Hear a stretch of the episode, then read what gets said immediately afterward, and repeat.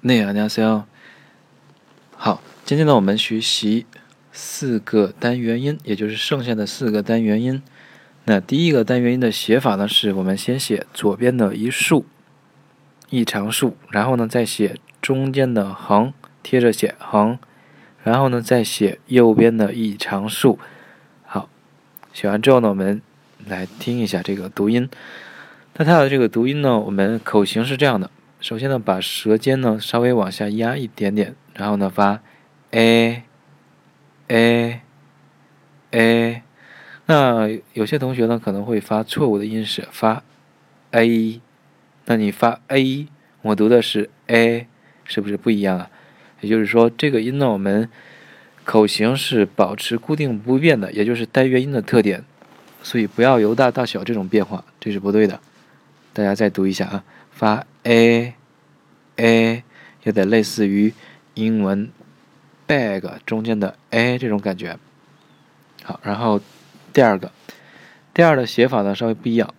我们先写中间的短横，然后呢再写一个嗯稍微长一点点的竖，稍微长一点点的竖，然后呢右边的竖比。前面这个竖呢更长，再写右边的一竖，所以是横短竖长竖这样的笔划。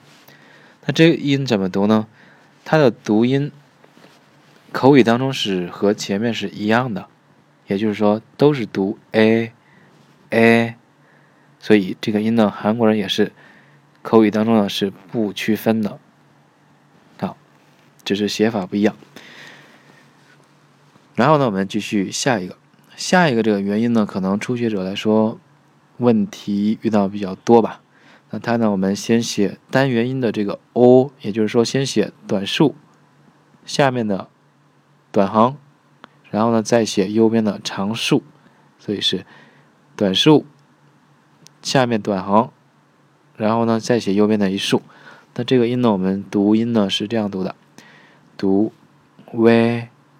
喂，喂，好，有些同学可能自学的时候感觉这个音啊是约吗？约，我们汉语的约会的约，其实是不是的，根本是不一样的。那我读一下汉语的约，韩语呢是喂喂，那这个音怎么读呢？其实这个读音方法是我们先读第四个单元音呜呜，还记得是吧？然后呢再读今天这个 a。a 好加在一起会变成 u a 连在一起变成 v v v，记住啊，最后的这个结尾是以 a 结尾的，所以口型呢根本不会有这种由大到小的变化，大家注意一下。然后最后一个元音呢是我们是单元音 u，然后呢加上一个一这样的写法，那怎么写呢？先写中间的短横。然后呢，下面的短竖，短竖，然后呢，再写右边的长竖，所以是三笔字。那这个音呢，我们怎么读？大家听一下，发音呢是 v v v。好，那这个音可能自学的时候感觉上啊，是不是汉语的这个 v 这个拼音的 v？其实不是。那这个音怎么读的呢？